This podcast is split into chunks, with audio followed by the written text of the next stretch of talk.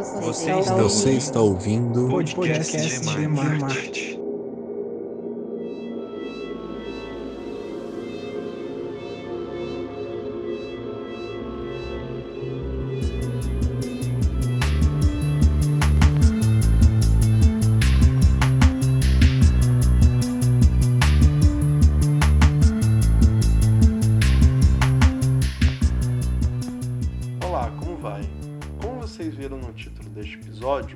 Hoje conheceremos um pouco da biografia de Bertolt Brecht e, em seguida, farei a leitura dramática de alguns dos seus poemas. Caso vocês queiram continuar, deixarei também algumas indicações na descrição do episódio. Bom, para não ficar protelando com entediantes informações biográficas que vocês podem procurar em poucos instantes, falarei apenas o essencial, porque também acredito que temos que ter algum conhecimento histórico sobre o autor para evitarmos o risco de cometer atrocidades e cair em uma correnteza que não sabemos como navegar. Enfim, vamos lá. Brecht, como chamaremos a partir de agora, nasceu em Augsburg em 10 de fevereiro de 1898, quando ainda era o Império Alemão, e faleceu com 58 anos em 14 de agosto de 1956 em uma Berlim pós-Terceiro Reich, pós-nazismo. Durante a sua vida, Brecht escreveu peças de teatro, poemas, contos, teoria do teatro e crítica literária sobre a contínua luta pela emancipação social da humanidade. Com 20 anos de idade, Brecht escreve a sua primeira peça de teatro, em 1918. Baal, que é o título que Brecht deu a essa peça, é a história de um homem que espera encontrar liberdade na rebelião, mas acaba encontrando apenas a morte. Entre 1918 e 1920, Brecht escreveu Tambores na Noite, encenada em 1922. Mas foi apenas em 1921 que Brecht se torna produtor de teatro em Munique, adaptando diversas peças para o alemão. Entre 1924 e 1926, ele escreve a peça Um Homem é um Homem, o que se tornaria o seu primeiro teatro épico, Nela, retrata-se a ideia de que a peça deveria estar liberta de análises psicológicas e envolver o público em liberdade, a fim de que possa reter para si mesmo a independência dos seus dramas e conflitos. Em 1927, ele adapta o romance O Bom e Velho Soldado Shrek, no original The Old Good Old Soldier Shrek, de Jaroslaw Azek, que busca denunciar e condenar o militarismo austríaco e da guerra em geral. Em 1930, Brecht escreve uma série de peças educativas voltadas para os trabalhadores e, em 1931, adapta a obra Mãe, de Maxim Gorky, que exalta os combates que culminariam na Revolução Russa. É em suas obras que o teatro épico, como teatro didático, contrapõe-se à ideia de um teatro alienante, porque Brecht defendia um teatro eminentemente político e dialético, onde não permaneceria somente na explicação do mundo, mas em sua transformação. Um teatro que volta-se para a arte e para a ciência, que busca divertir ao mesmo tempo que também faz pensar. Brecht propunha um teatro que esforça-se para desalienar o homem, instigando-o a conscientizar-se sobre a sua condição. Um teatro que não se reduz a reproduzir a sociedade do seu tempo, mas a exercer essa atitude transformadora e revolucionária no conteúdo e na forma das suas obras. Enfim, tendo exposto um breve contexto histórico e social, vamos partir para a leitura de alguns dos seus poemas. Nada é impossível de mudar.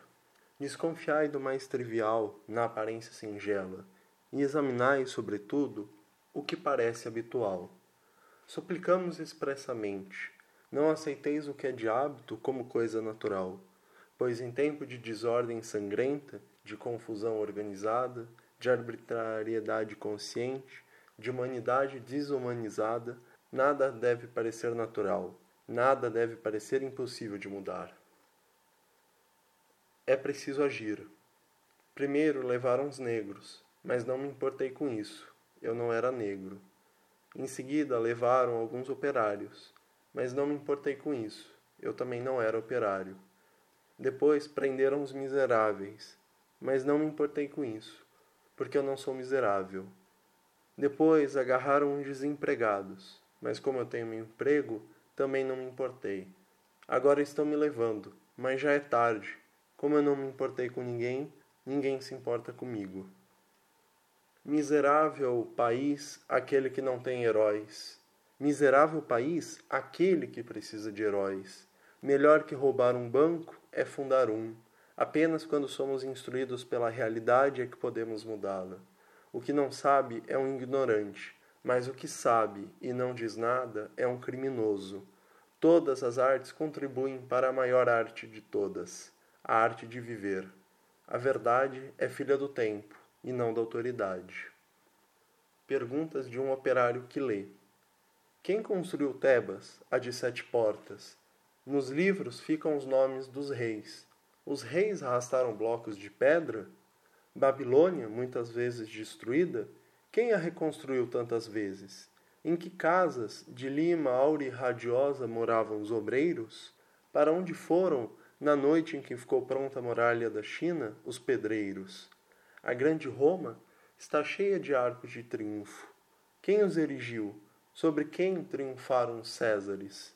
Bizâncio, multicelebrada, tinha apenas palácios para seus habitantes?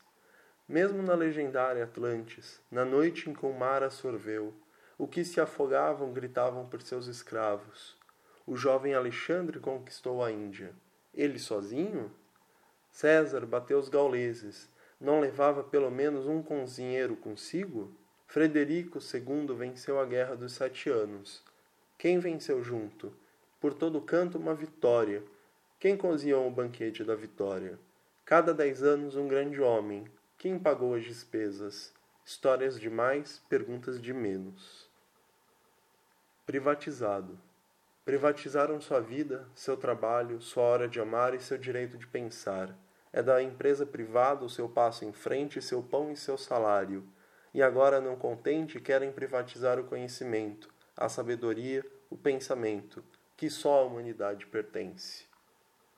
Epitáfio. Escapei aos tigres, nutri os percevejos, fui devorado pela mediocridade. Do rio que tudo arrasta, do rio que tudo arrasta se diz que é violento, mas ninguém diz violentas as margens que o comprimem. O pão do povo, a justiça é o pão do povo, às vezes bastante, às vezes pouca, às vezes de gosto bom, às vezes de gosto ruim. Quando o pão é pouco, há fome. Quando o pão é ruim, há descontentamento. Fora com a justiça ruim. Cozida sem amor, amassada sem saber. A justiça sem sabor, cuja casca é cinzenta a justiça de ontem que chega tarde demais. Quando o pão é bom e bastante, o resto da refeição pode ser perdoado. Não pode haver logo tudo em abundância. Alimentado do pão da justiça, pode ser feito o trabalho. De que resulta a abundância, como é necessário o pão diário, é necessário a justiça diária. Sim, mesmo várias vezes ao dia, de manhã à noite, no trabalho, no prazer, no trabalho que é prazer nos tempos duros e nos felizes, o povo necessita do pão diário, da justiça, bastante saudável. Sendo o pão da justiça tão importante, quem, amigos, deve prepará-lo? Quem prepara o outro pão? Assim como o outro pão, deve o pão da justiça ser preparado pelo povo, bastante saudável, diário. Se fôssemos infinitos, tudo mudaria. Como somos finitos, muito permanece. Bom, por enquanto é isso. Obrigado por ter escutado até agora.